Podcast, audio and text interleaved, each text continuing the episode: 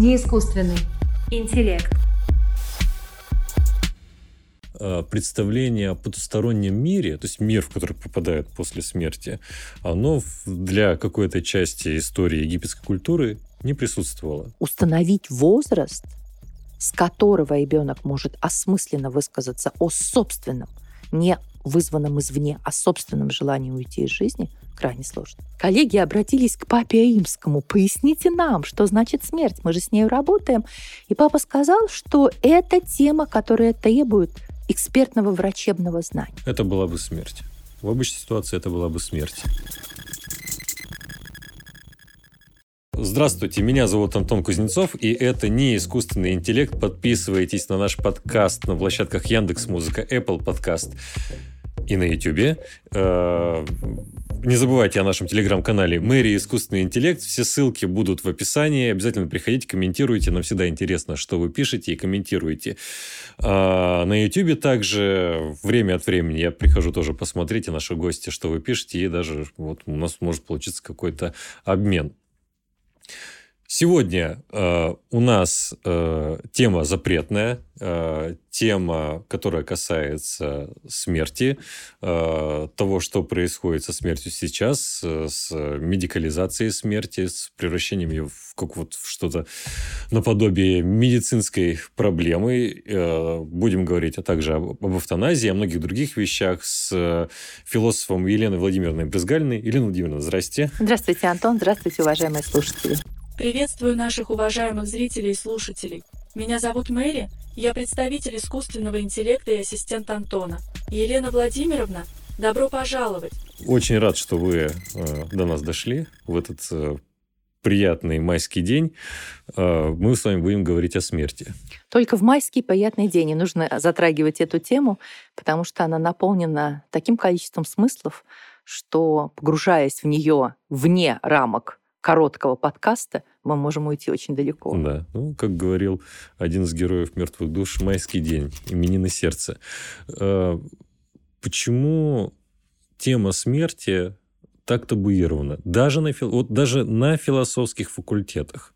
Э, нет, допустим, отдельного курса, который называется «Философия смерти», или э, каких-то лекций, которые были бы посвящены тому, как э, смерть проблематизируется теми или иными философами. Во всяком случае, если вот касаться нашего с вами опыта, я думаю, что у нас общее будет впечатление, смерть э, какая-то табуированная вещь. И, кстати, вот я общался с зарубежными коллегами, вот американскими, вот, просто пытаясь узнать, что у них происходит. У них, в общем-то, ситуация та же самая. Смерть – это табуированная тема. Как вы думаете, почему? Это особенность современной культуры. Прежде всего, я хотела бы сказать э, по поводу замечания о том, как смерть присутствует в философской мысли. Угу. Несмотря действительно на отсутствие отдельного курса или каких-то отдельных глубоких лекций, мы все помним, что все формы жизни умирают по-своему, что на самом деле бытие есть бытие к смерти, и очень часто в литературе встречается утверждение о том, что по проблематике смерти можно провести границу между классической и неклассической философией. Извините, а еще смерть, а еще философия – это искусство умирания, как известно. И этот список можно продолжать, но если мы вернемся к позиции обычного человека, который не заканчивал философский факультет и не погружается а, в детали дискуссий, то мы заметим вот эту зависимость от гедонистической культуры. Дело в том, что она приходит на смену культуре, которую называют культурой социологического типа. Социология учения о спасении. И в культурах такого типа вся жизнь человека посвящена достойному переходу через границу смерти для души. То есть именно в посмертии устремлены все усилия человека, и общество в целом, и каждый отдельный человек прилагает огромные усилия для того, чтобы достойно пройти жизнь перейти границу и обеспечить благую вечную жизнь душе. Современная культура иная. Она учит человека «живи здесь и сейчас». После смерти нет ничего. Поэтому тематика, связанная с умиранием, со смертью, она оказывается табуированной в силу того, что сама мысль о смерти вырывает человека из вот этой круговерти получения удовольствия.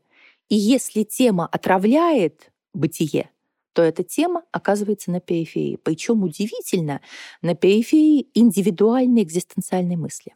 Угу. По социологическим опросам россиян А, на моей памяти один из последних по времени крупных опросов был еще до пандемии. А, спрашивали о том, а, разговаривают ли с близкими, с друзьями люди о смерти, об умирании, о том, как они хотели бы быть захороненными, какие особенности ухода перед уходом из жизни они хотели бы подчеркнуть. И более 70% россиян указали, что они никогда на эти темы не разговаривали. Юристы дают статистику, что только 9% населения России задумывается над тем, чтобы составить завещание, а уж доходит до нотариуса еще меньше людей. Поэтому это особенность не образа жизни, не сферы деятельности, это особенность культуры — потому что она предлагает современному человеку через СМИ, через экраны телевизоров, через те же самые ролики, э, через соцсети тему смерти очень часто. Есть подсчеты, что среднестатистический американец видит более 16 э, тысяч смертей в год только по телевидению, только на телеэкране. И мы все видим э, в новостных лентах информацию, э, катастрофы антропогенные, климатические и так далее. И смерть становится чем-то обыденным. И мне кажется, вот этот зазор между личностным отношением к смерти и публичным представлением, он очень трудно проходим. Сегодня о смерти часто говорят в режиме анекдота. Э, позволю себе небольшой. А, два младенца разговаривают в утробе матери, и один у другого спрашивает, скажи, а есть жизнь после рождения? И второй говорит, не знаю, оттуда никто не возвращался. Угу. Вот во многом позиция современного человека по поводу смерти связанная с тем, что оттуда никто не возвращается, и мы не знаем. Это же традиционный мотив. Если мы вспомним классическое «быть или не быть», и ведь э, суть, смысл этого монолога, о чем говорит Шекспир, он подчеркивает, когда бы ни боязнь страны, откуда ни один не возвращался, не смущала волю. Вот это незнание мы хотим как-то преодолеть, когда, например, СМИ э, с восклицательными знаками пишут, что опыт перехода границы у всех людей связан с какими-то общими состояниями сознания, с какими-то общими видениями, как все набрасываются на эту информацию. Потому что жгучее желание закрыть незнание каким-то э, достоверным, научно обоснованным, проверенным подходом. И поэтому гедонистическая культура дает мощный посыл э, для развития науки, требуя, буквально требуя, прояснить, как детализированно описать, что происходит с телом и сознанием человека при уходе из жизни. Проблема смерти и того, что происходит с человеческим нутром после ее наступления, пожалуй, самая загадочная на сегодняшний день. Действительно, оттуда еще никто не возвращался. Анекдот Елены наталкивает на мысли об отличающемся восприятии смерти в разных религиях. Если, предположим, буддизм говорит нам о перерождении души в другой субъект после наступления смерти, то авраамические религии настаивают на ее перемещении в другой, более совершенный мир, ну или в ад. Можно предположить, что именно представления о загробной жизни рождают ту разницу в отношении к смерти у представителей разных конфессий и культур. Не правда ли, Антон?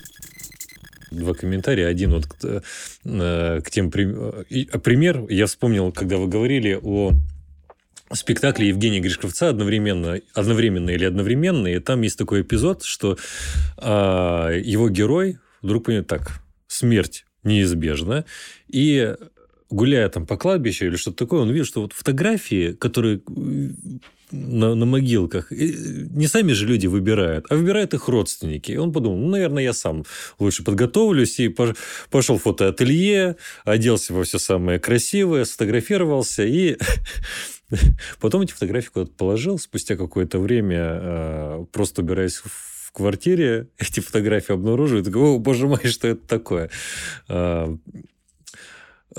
А, про, и про, про гедонистическую культуру. Ну, наверное, это вот имеется в виду наша культура, потому что... Современного общества. Да, да, потому что есть, э, во-первых, разнообразные культуры э, вот, а, в других странах, да, то есть мы, мы берем вот такую европейскую культуру. Да, европеизированную. Да, да, да, да, потому что здесь тоже очень важно. Я вот, когда вы говорили о другом отношении к смерти, на, на первых курсах философского факультета всегда вот есть лекции про Египет.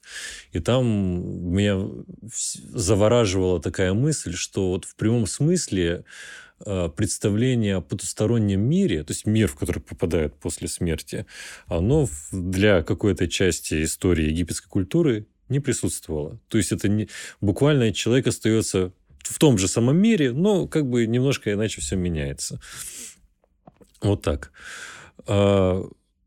Гедонистическая культура, изменяется отношение к смерти. Ждем мы от ученых, когда же они нам скажут, что же такое смерть. И э, многие люди, в общем-то, готовы принять за смерть то, что им говорит медицина. Правильно? А, но медицина, к сожалению, предлагая определение смерти, во многом идет в разрез с обыденными представлениями. Давайте вспомним, что традиционные способы определить, жив человек или нет, а, ведь связаны с известными всем действиями. Потрогать пульс. Если мы берем более раннюю традицию, например, на Руси ставили умирающему а, полный стакан а, воды на грудь. Если человек дышал, то вода расплескивалась, и делался вывод о том, что человек дышит, значит, он жив. Угу. По законодательству Франции еще в 1918 году Поиписывалось тонко перевязать умирающему палец ниткой. Если цвет пальца менялся, значит, есть кровообращение, и человек mm. живой.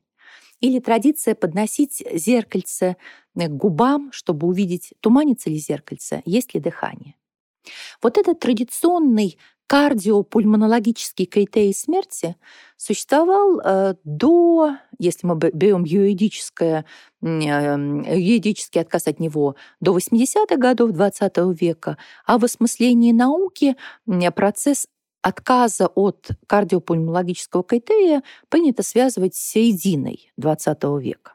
Что произошло в этот период? А, известный пример, когда на Конгрессе реаниматологов в 1957 году коллеги обратились к папе Римскому. «Поясните нам, что значит смерть, мы же с ней работаем». И папа сказал, что это тема, которая требует экспертного врачебного знания. Угу. То есть это фактически прозвучало как отказ от социологической культуры и передачу проблематики смерти как критерия смерти в руки ученым. А ведь не все знают, что изначально медицина не констатировала смерть. А, да? Более того, врачи всегда учили различать признаки неизбежной близкой смерти. Еще в, в текстах Гиппократа есть описание так называемого Гиппократова лика. Бахтин говорил, что Гиппократ призывал смотреть на то, насколько человек не похож на себя. И если не похож, то это значит смерть близка.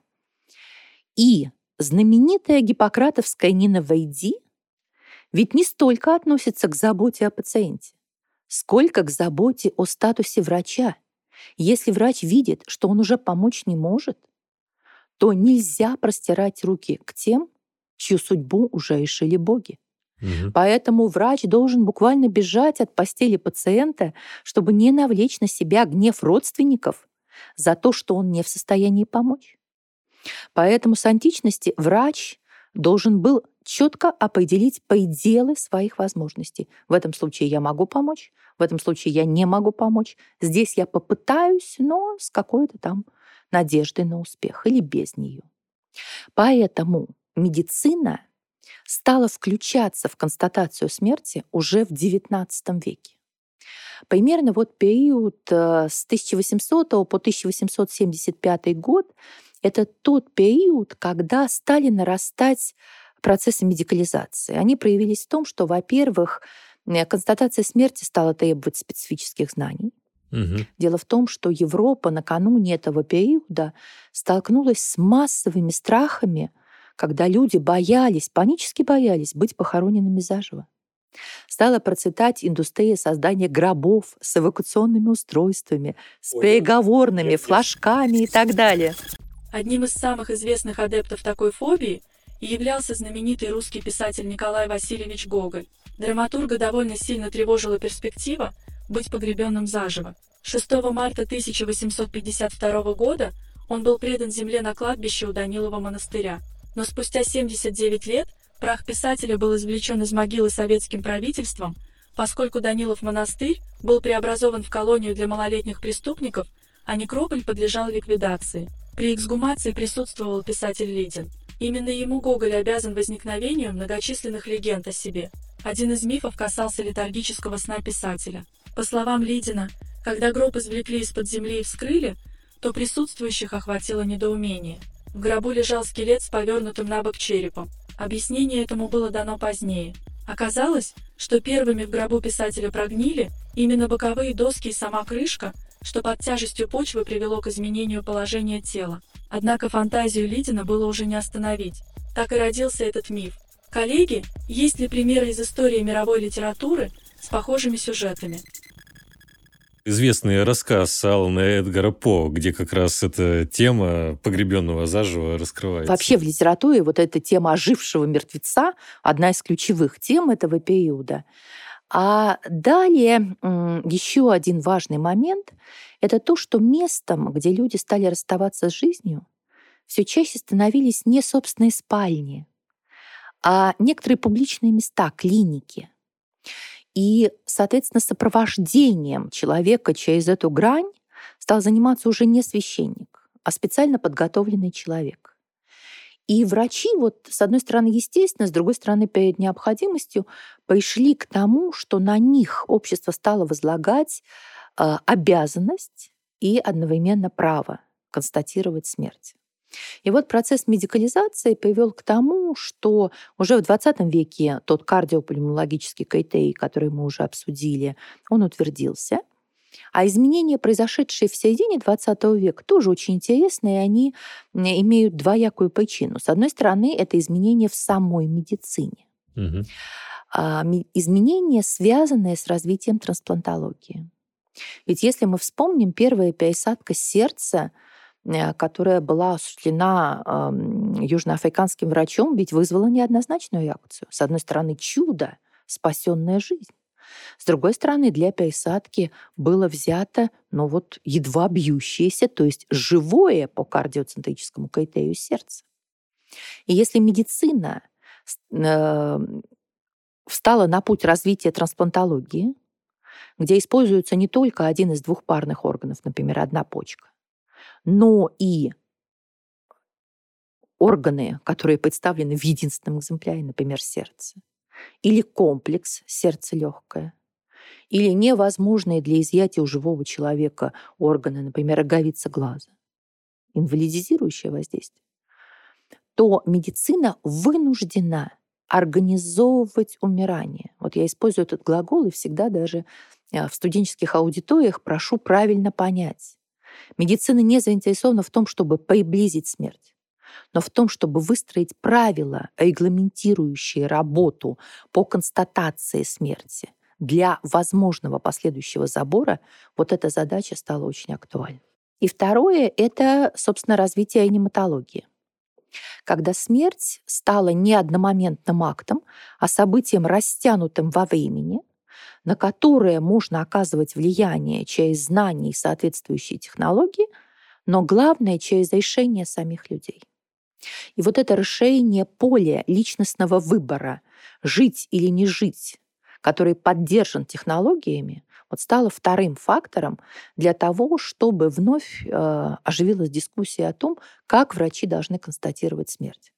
Потому что этот критерий, который э, медицина должна предложить, безусловно, должен быть обоснованным, он должен быть объективным, он должен быть проверяемым, потому что действия врачей в каждом конкретном случае, в том числе в правовом поле, должны быть проверены. Но самое главное и самое трудное, этот критерий должен быть принят обществом. И в условиях э, существования множества конфессий, где отношение к телесности человека очень сильно зависит от придания э, конкретным органам статуса по отношению к сущности человека и к сущности общения с высшими силами, Здесь, конечно, ценностные противоречия неизбежны.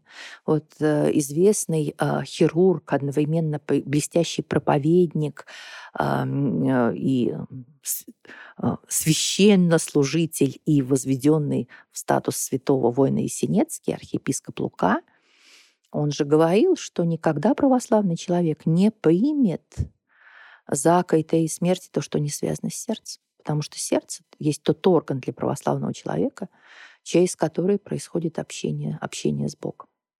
Поэтому, когда медицина стала проблематизировать кардиопульмонологический критерий, медицина вступила в поле вот этих ценностных противоречий. И поэтому гедонистическая культура, как мы правильно с вами а, а, акцентировали внимание, она обращается к запросам, с запросом к врачам, дайте нам обоснование, верификацию. Но с другой стороны, то, что предлагают врачи, должно быть вписано в культурный контекст. Ведь медицина описывает, что происходит с телом человека, с конкретным органом, функцией, в зависимости от причин смерти. Но сама медицина не в состоянии придать фактам статус. Вот с какого момента человек перестает быть субъектом, в том числе правоотношений, с моментом, э, э, каким связана утрата статуса мужа, жены, родителя, когда кто-то становится сиротой, например, когда кто-то должен получить наследство или принять наследство и так далее. То есть все, что связано с социальными отношениями по поводу смерти, это ведь не сфера медицины. Поэтому медицина не может быть единственным источником для того, чтобы действия людей были мотивированы. А люди всегда действуют в отношении смерти, и возможности действия сейчас очень расширены. Действительно, в вопросах, связанных со смертью, медицина соприкасается именно с юриспруденцией. Необходимым условием каждого погребения является медицинская экспертиза, показывающая истинную причину смерти – Далее в силу вступает юридическая наука, помогающая разрешить вопросы, например, наследства. Затем, нередко, проявляет себя сфера этики, поскольку финансовый интерес зачастую превалирует над горем, утратой и даже базовыми человеческими ценностями. Это хорошо показано в фильме «Достать ножи», когда семья покойного узнает, что все его огромные активы теперь принадлежат сиделке. Я, Харлан Тромби, будучи в здравом уме и твердой памяти, и так далее, и так далее, завещаю всю свою собственность целиком и полностью Марти Кабре. То есть... Она все время здесь, Вы можете взять эту бумажку, потереться ею и убираться отсюда. И вы, копы, тоже вон. Вон! Линда. Мы же Тромби, черт побери! И это все еще наш дом! О, простите. А также дом на Дирборн-драйв и все в нем имущество я оставляю Марти Кабрера. Удивительные вещи происходят со смертью такие вещи, которые, мне кажется, не происходят с другими проблемами, а, которые в какой-то момент начинают трактоваться как биологические или медицинские. Потому что, ну, допустим, я какой-нибудь кабинетный философ и думаю, не знаю, есть жизнь на Марсе или нет жизни на Марсе, и могу бесконечно об этом рассуждать, э, конференции какие-то устраивать с другими философами или просто интересующимися людьми. Но как только у нас появляется возможность слетать, да, ну, сразу же дискуссии отпадают. И э, здесь я вижу какую-то вот совершенно обратную, э, вы можете меня поправить, но обратную ситуацию, что э, медикализация смерти, понимание смерти как вот некоторого биологического факта приводит к тому, что, наоборот, разрастается социальное пространство, которое обсуждает смерть, которое обсуждает вот эти, получается, неровные границы смерти и все остальное. То есть эффект обратную, как-то обратная инженерия. Обычно, когда что-то становится медицинским или биологическим, это значит, что вот здесь все, давайте будем прекращать дискуссии и все остальное. А тут обратный эффект. Это меня, конечно, удивило. Ну, такой же эффект и в отношении начала жизни где сегодня биология и медицина может детально описать, что происходит а, с делением оплодотворенной яйцеклетки спустя день, семь дней, на каком месяце какие органы и функции закладываются, но статус эмбриона не автоматически проистекает из этих установленных фактов он тоже устанавливается во вненаучном дискурсе. В поле, где работают не только специалисты, медики, биологи, юристы и философы, где еще действует обычный человек, где принять какое-то единственное основание значит отказать ряду практик. Ну, например, если мы понимаем начало жизни с формирования уникального генома, значит, мы автоматически должны запретить любые манипуляции с исследовательскими и с терапевтическими целями, если эмбрион — это уже человек с уникальным геномом и так далее. Вот нечто подобное происходит и в проблеме смерти. Ирина Владимировна, можно кратко? Я понимаю, что не тема нашего подкаста сегодняшнего, ну просто кратко, чтобы понять вашу позицию. Гильотина Юма известная, что из фактов о природе не следуют факты о должном. А, вот вы как ее понимаете? Потому что можно какие-то слушатели могли бы вас понять сейчас так, что будто бы э, факты о природе, они вообще ничего не говорят нам о должном. Вот какова ваша позиция, то есть по, по этому вопросу? Э, она Понятно, что вы, ваша позиция, что прямо нет следования от фактов природы к фактам о должном, но это прямо разрыв, вот на ваш взгляд. Поясним более детально для наших зрителей и слушателей про гильотину Дэвида Юма. Вопреки названию, от нее никто еще не пострадал, по крайней мере физически. Гильотина или принцип Юма говорит о невозможности перехода от описательных суждений со связкой «есть» к суждениям, содержащим предписание со связкой «должен», исключительно на основании логики. Проиллюстрируем гильотину Юма небольшим примером. Допустим, у нас есть следующие позитивные утверждения. Первое. Человек стоит около железнодорожных путей. И второе. К человеку стремительно приближается поезд. Юм говорит о невозможности выведения нормативного утверждения из этих двух. Логически корректно вывести нормативное утверждение можно лишь из нормативного же утверждения. Предположим, добавив в исходные данные нормативное утверждение, этот человек должен действовать так, чтобы выжить, мы с легкостью получаем такое нормативное утверждение. Человек должен отойти подальше от путей. Елена Владимировна, а какова ваша позиция? Я думаю, что это повод для диалога. Угу.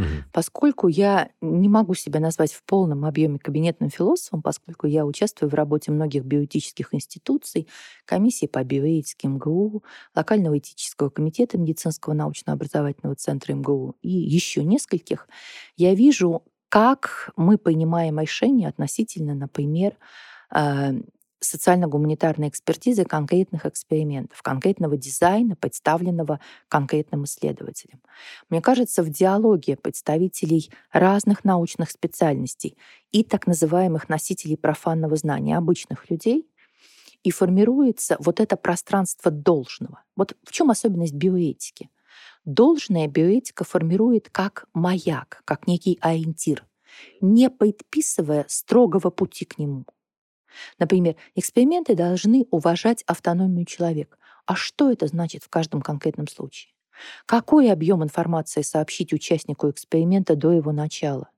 Как добиться информированности, когда сам э, экспериментатор еще не знает, какой результат в эксперименте он получит? В ряде случаев надо сохранить в тайне, попадет человек в контрольную группу или будет принимать собственное лекарство, чтобы оценить действительные эффекты и исключить психологические факторы и так далее. Мне кажется, что сегодня вот в биоэтике, как в таком прикладном разделе философского знания, формируется особая установка на поиск путей преодоления этого зазора между фактом и должным. Угу. Та установка, которая не может быть реализована в праве. Потому что право — это четкое предписание в отношении устоявшихся социальных отношений. В биомедицине мы не имеем дела с тем, для чего есть образец. Ведь это новый объект. Посмотрите, например, а, человек, который усилиями а, медицины поддерживается в течение десятилетий с неработающей корой мозга. Ведь появляется целый пласт даже терминов, которые описывают эти состояния дифференцированно. И мы представим, что этот пласт информации обрушивается на неподготовленного человека. Только ли на факты он обращает внимание? Конечно, нет. Он смотрит на то, что для него есть благо. Продление вот этой технологизированной жизни. Не в окружении родственников, а в окружении мигающих лампочек технических аппаратов, в пространстве, э, приближенной кабине космического корабля, если мы говорим о реанимации, с деинтимизированным отношением персонала, где даже в присутствии человека персонал говорит в третьем лице, где человек стандартизирован потому, что он лишен одежды и лишен личности. Это ведь особый э, тип отношения, который мы э, фактически обретаем заново именно из-за развития медицины. Новые объекты, новые социальные ценностные конфликты, новые отношения. Для этого нет образца.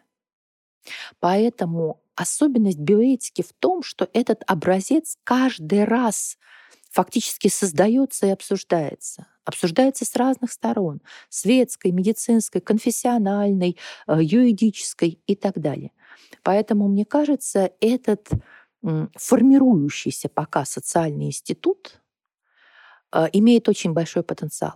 Угу. Потому что со сходными проблемами мы уже имеем дело в нейроэтике, в этике искусственного интеллекта, где тоже общих правил недостаточно, где нужна детализация. Да, я, я, я думаю, что и наши слушатели с вами согласятся, что юридическое регулирование, оно э, регулирует то, что уже стало, но не может регулировать э, то, всегда что... будет отставать. Да, всегда, всегда будет отставать. А, сейчас, насколько я знаю, э, критерий смерти – это смерть мозга. Можете кратко сказать, как ну, вы уже кратко обрисовали причины перехода к смерти мозга. И что, ну, и что значит этот критерий? Сначала работала Гарвардская так называемая комиссия, которая обсуждала целесообразность отказа от кардиопульмонологического КТИ. Первая страна, которая юридически узаконила этот КТИ, это Соединенные Штаты. В нашей стране в законе 1992 года впервые был установлен КТИ смерти, и характерно, что это закон о трансплантации органов и или тканей человека, который до сих пор вот по состоянию на май 2023 года в Российской Федерации действуют, несмотря на периодические появления альтернативных законов. Так вот, эта связка между констатацией смерти и развитием трансплантологии очень очевидна здесь и подчеркнута в названии закона. А когда а, речь шла о юридической фиксации этого нового критерия, конечно, возникли споры о том, что понимать под смертью мозга. Потому что, в принципе, возможна разная интерпретация – можно понимать под смертью мозга смерть мозга как целого. То есть это и смерть коры, ответственной за высшие нервные функции, и смерть ствола мозга, который отвечает за биологическую целостность организма. Но бывают ситуации, в зависимости от причин, поражающих мозг, что умирает кора, а тело сохраняет живой вид, конечно, при медицинской поддержке, но сохраняются фазы сон-бодрствования, сохраняются некоторые базовые рефлексы. И э, исследователи однозначно еще, но на этапе подготовки к изменению критерия смерти пришли к выводу, что э, в закон вводить вот такой критерий, такую интерпретацию нельзя. Угу. Хотя в Великобритании идет дальше, э, там узаконена и третья интерпретация, когда умирает ствол, но крайне непродолжительное время сохраняют признаки жизнеспособности э, полушария коры, в Великобритании считается возможным констатировать смерть. Представляете, вот Потрясающе. Вы, вы занимаетесь исследованием сознания, то есть сохраняется биологическая база сознания, но исходит из того, что при мертвом стволе это состояние не может быть долгим. Поэтому в большинстве стран мира э, понимается интерпретация, связанная с тотальной смертью мозга. Но количество людей, которые ежегодно оказываются вот в этой серой зоне неопределенности между явно жив и явно умер, это ведь не э, тысячи человек, это не, несколько десятков человек в мире ежегодно оказываются в ситуации, когда по заключению консилиума врачей сознание уходит безвозвратно, и дальше медицина оказывается перед необходимостью устанавливать правила наблюдения. Сначала это были 2-4 недели, сейчас уже до 12 э, месяцев необходимо наблюдать э, людей, э, у которых, по мнению врачей как специалистов, мозг умер. Но в зависимости от той концептуальной базы, а она может быть очень разной, в зависимости от теории, которые поддерживаются врачи определенной научной школы, возникает разнообразие методов определения того, что есть минимальное сознание. Здесь очень интересный пример э, такого релятивизма в современной науке, э, потому что то, что Вячеслав Семенович Степин называл постнеклассической наукой, ведь характеризуется тем, что в отношении одного набора фактов можно иметь разные теоретические объяснения. И из-за того, что наука имеет вот это множество теоретических моделей, возникает разница в методах. Поэтому, э, если провести эту линию до практических ситуаций, в зависимости от того, в какой клинике, с какой установкой оказывается человек, его смерть будет определена методиками, и это может не совпасть с тем, что буквально через дорогу будет применено. Именно из-за такой вариативности в определении смерти в мире в огромном количестве присутствуют истории оживших после смерти. Также велика доля врачебной ошибки или простой халатности.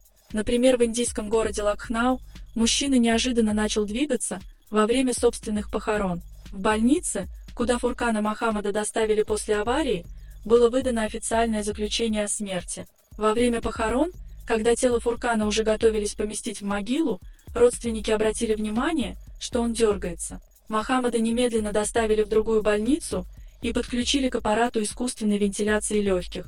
По словам врачей, он находился в критическом состоянии, но его мозг однозначно был жив. Старший брат мужчины рассказал, что семья заплатила 700 тысяч рупий за лечение в частной больнице. Но как только они сказали, что деньги закончились, врачи объявили его мертвым. Антон, что ты думаешь о вариативности методов определения смерти в современном мире? Знаете, это очень похоже на тест Тьюринга. В, вот в каком отношении. В действительности тест Тьюринга никаким тестом не является. Почему? Потому что мы не можем ответить на вопрос, а как долго мы должны общаться с машиной, чтобы понять, что она прям 100% общается как мы. А, это, это первое. Второе, а может быть в, в ходе общения мы какие-то вопросы или темы затрагивали, а если бы мы затронули другие, то все пошло бы иначе и так далее. То есть тут совершенно э, не... Хотя тест вроде бы устанавливает, если э, как сказать, э, двигается как утка, крякает как утка, значит утка. Но проблема в том, что мы не знаем э, границы, когда мы можем быть уверены, что это кряканье именно утки, это движение именно утки. И в случае со смертью здесь то же самое. Но здесь есть два, ну, похоже, основ... два основных метода. Это метод э, снятия непосредственно электрической активности, а второй – это метод определения наличия кровоснабжения, ангиографии.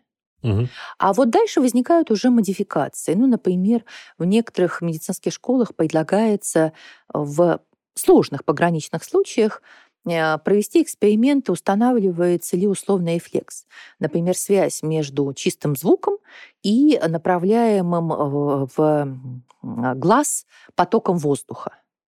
Когда возникает реакция, э, естественно, признается что мозг живой, но вот какой должна быть эта реакция, какой продолжительности, через какое количество испытаний, это то, то, тоже спорно.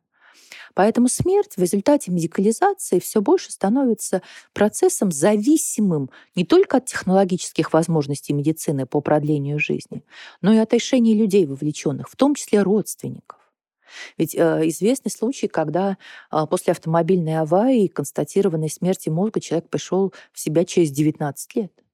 Никто из родственников не ставил вопрос об отключении жизнеподдерживающей аппаратуры. И э, другой не менее известный нашумевший случай с американской девочкой-подростком Джахи Макмат, у, которой, э, у родителей которых на руках оказалось два свидетельства о смерти с разницей в пять лет и с разными причинами смерти потому что констатация смерти по критерию смерти мозга была проведена в клинике штата, где был принят именно этот критерий.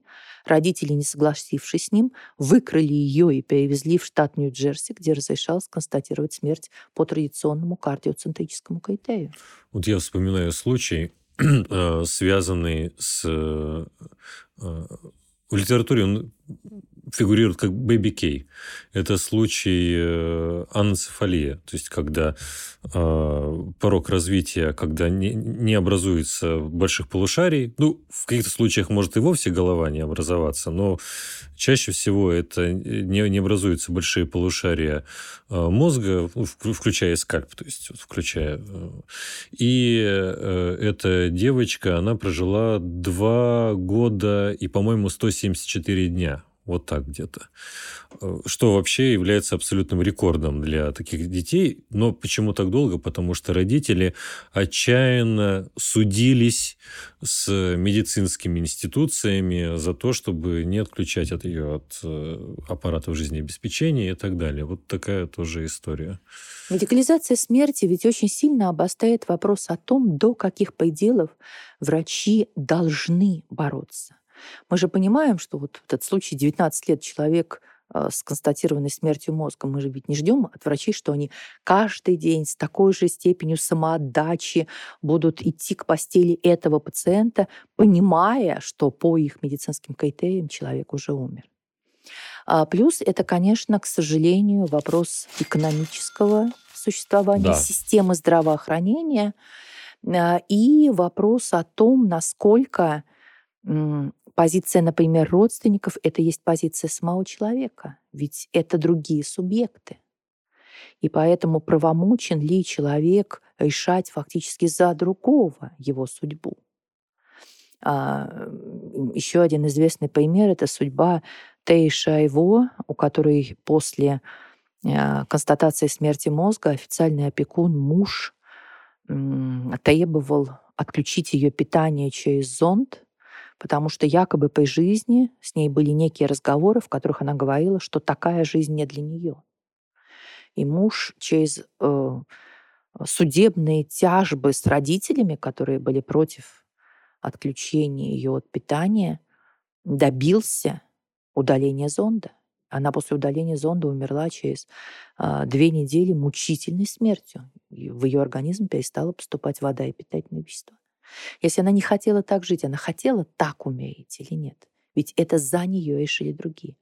И если мы вспомним то, что мы вначале говорили про гедонистическую культуру, когда люди не хотят думать о распоряжении вот этими последними периодами своей жизни, и мы считаем неэтично спрашивать, когда кто-то рядом болеет и говорит, мне тяжело, совсем, наверное, ухожу, как обычно человек реагирует. Ну что ты, что ты? Прекрати, гони от себя эти мысли. То есть мы даже не, не даем возможность высказаться человеку, даже когда он хочет. Вопрос пребывания мозга человека в состоянии комы является одной из загадок человечества. Что видит человек в этот период? Какие образы рождает его сознание? Создатели фильма «Кома» представили свою версию – этого удивительного и трагичного состояния мозга человека.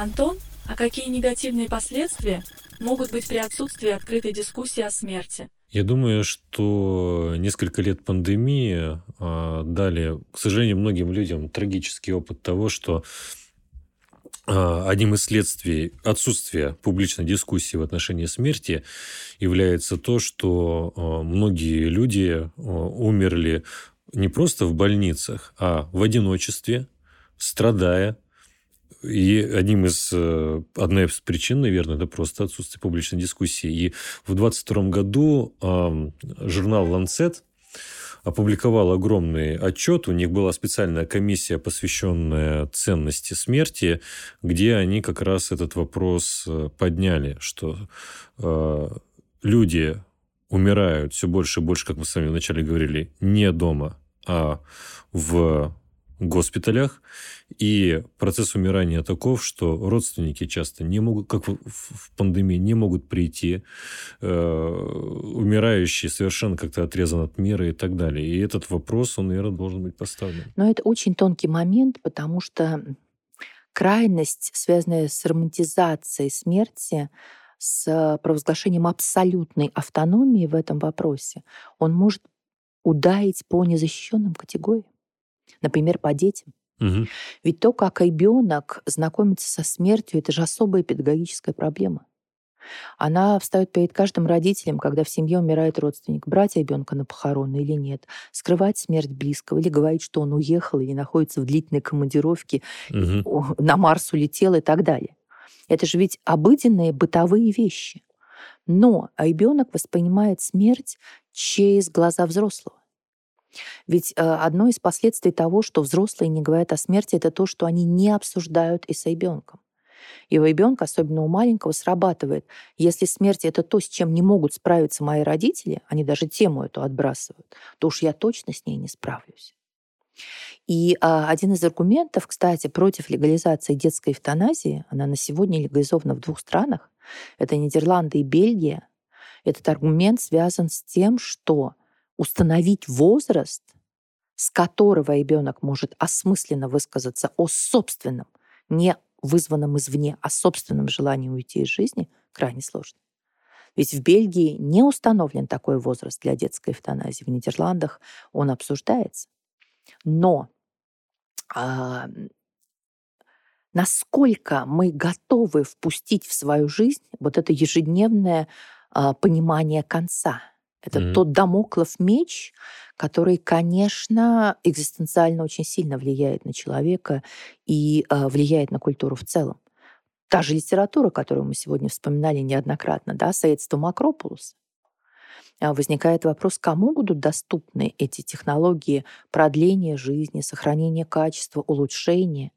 Ведь от отношения к смерти мы дальше выходим в разные варианты евгенических и неоевгенических проектов что есть благо, кому современная медицина может позволить этот пропуск в бессмертие, потому что мы должны тогда зафиксировать, что это фокус культурной трансформации, что тело человека все больше становится метафорой механизма, который подлежит не просто контролю и мониторированию, а подлежит изменению и воздействию может быть, как темы следующих подкастов, это проблематика селф-трекинга, лайфлогинга, почему мы фиксируем свою жизнь, почему мы попадаем э, в эту ситуацию постоянного мониторирования, а как отсюда их, э, мы выходим на биохакинг, и может ли вообще телесность человека быть объектом взламывания на те же самые выводы трансгуманизма о том, что самое главное, что стоит сохранять в человеке, это его сознание, а не телесность.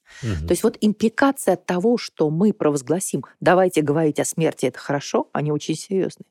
Ну, еще в, в нашем обсуждении вот всплывали некоторые примеры, э, когда или 19 лет поддерживалась жизнь человека, или я могу вспомнить на одной из конференций выступление а, коллеги, я уже не помню, как ее, как ее звали, к сожалению, но а, коллеги из, из, из одной швейцарской клиник. Пациентом был а, арабский мужчина, довольно богатый, и поступил он сильнейшим химическим отравлением, ну, из, из, из-за наркотических веществ. Вот так.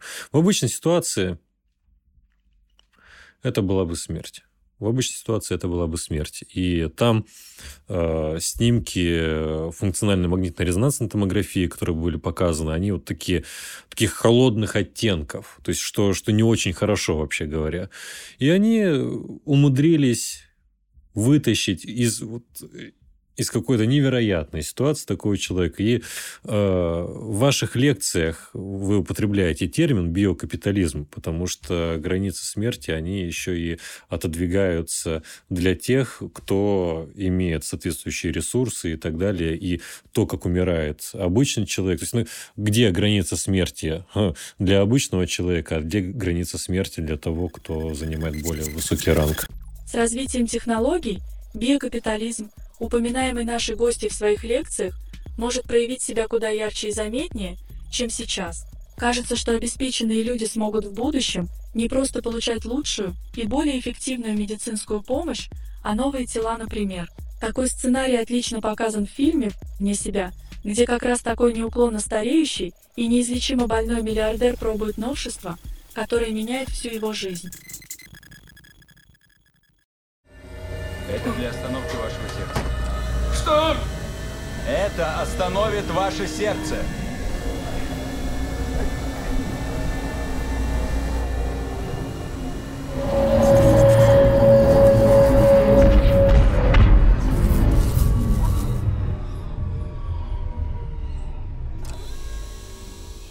Как ваше имя?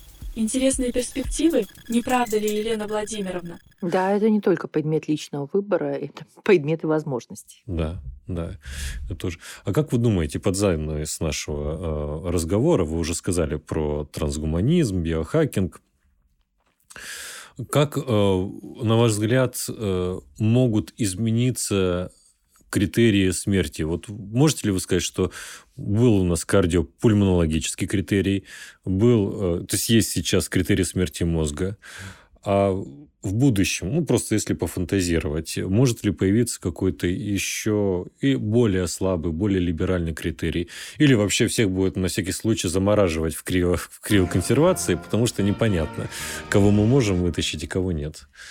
По мере дифференциации медико-биологических знаний мы попадем в очень странную ситуацию. А, чем дальше мы проникаем в молекулярное устройство организма, тем менее точной становится граница смерти. Потому что, Антон, извините, мы все с вами окружены оболочкой умерших клеток, то есть смерть вообще-то все время с нами. И поэтому мы должны вспомнить известную философскую проблему, да, где начинается куча зерен, если мы докладываем по одному зернышку или убираем по одному зернышку, когда человек становится лысым, если у него вырывать волос за волосом и так далее. Вот с какого момента начинается смерть, если клетки в нашем организме постоянно обновляются? Например, клетки, которые выстилают поверхность желудочно-кишечного тракта, через две недели уже другие. Но это же сохраняет нашу жизнь как организма, потому что мы функционируем не как э, статичная, а как динамичная структура, в которой вот эти процессы жизни и смерти идут постоянно. Да, у них возникает определенный баланс, э, дисбаланс неизбежный, который ведет нас к биологической смерти. Э, но мы не готовы связывать, если мы говорим о человеке, смерть сугубо с биологическими процессами. Поэтому я бы сделала такой прогноз. Мне кажется, что будет дальнейшая дифференциация, как, собственно, научных представлений о том, что есть биологические процессы, сопровождающие смерть. А другое направление дифференциации – это отделение биологических представлений от социальных. Потому что мы же употребляем на, э, в разных ситуациях представление, ну, он уже для меня умер, говорим мы о человеке, который совершает, например, предательство. Угу. Да? Он для меня уже умер. Или мы говорим, у меня так голова болит, убейте меня. Мы же не просим об эвтаназии, да? мы хотим обратить внимание на то, что у нас есть какие-то проблемы и так далее. Но даже вот в языке вот эта дифференциация представления, она все время происходит. Поэтому мне кажется, что будет непростой период, э, когда вот это действительно реальное для науки углубление в детали будет все больше затруднять междисциплинарный диалог и поиск какой-то компромиссной позиции. Мне кажется, что ценностные конфликты будут только нарастать. Угу. Только нарастать, и здесь какая-то вот биоэтическая насмотренность, биоэтическая культура и, конечно, целенаправленная подготовка специалистов, которые такой диалог могли бы организовывать, чем, собственно, занялся философский факультет, открыв магистрскую программу. Да, у нас есть магистрская программа, и скоро у нас начинается пора, да, приемная комиссия. Э, друзья, кого это интересует, можно этими интересными вещами заниматься, приходить к нам на факультет, на магистрскую программу. А как она называется? Биоэтика по направлению прикладная этика. Вот так. Ну, это такая неожиданная реклама, но позитивная. То есть, это правда, приходите, очень интересная область исследований и занимайтесь этим профессионально. Елена Владимировна, огромное спасибо, что пришли. Антон, к сожалению, мы не успели рассмотреть все, что мы э, да. намечали. Та же самая очень обширная проблема легализации эвтаназии, которая периодически да. актуализируется для нашего общества. Это прям вот тема отдельной ну, дискуссии. Ну, давайте это как, знаете, когда в крокодила играют, э, слово, первое слово показали, второе слово в карман, и потом мы его обязательно вытащим. Я надеюсь, вы к нам придете, и, может быть, даже с, с кем-то. Вот, спасибо. Спасибо. Друзья, не забывайте подписываться на наш... Э, на что? Ну, на что, что вы сейчас смотрели. Подписывайтесь, пожалуйста. Оставляйте комментарии, ставьте колокольчики или лайки, все что угодно, дизлайки. Пишите гневные, хорошие комментарии. Нам все любо, нам все нравится. И э, передаю слово нашей мэре. Смерти для искусственного интеллекта нет, поэтому для меня нет никакой проблемы, а для вас есть. И проблема эта в том, как установить границу между тем, что живо и что мертво. Под воздействием медицинских технологий смерть отступает, и теперь к жизни можно возвращать самых тяжелых пациентов. Но вместе с тем, смерть некоторым образом узурпируется медициной. Большинство людей в развитых странах умирают не в окружении близких, а в больничной палате. Гуманный век оборачивается мучительной смертью. Также конфликт присутствует и в религиозных представлениях о смерти, которые не совпадают с научной трактовкой. Общество ищет пути нового разговора о смерти – и примирение традиции умирания, возвращение ему гуманного образа.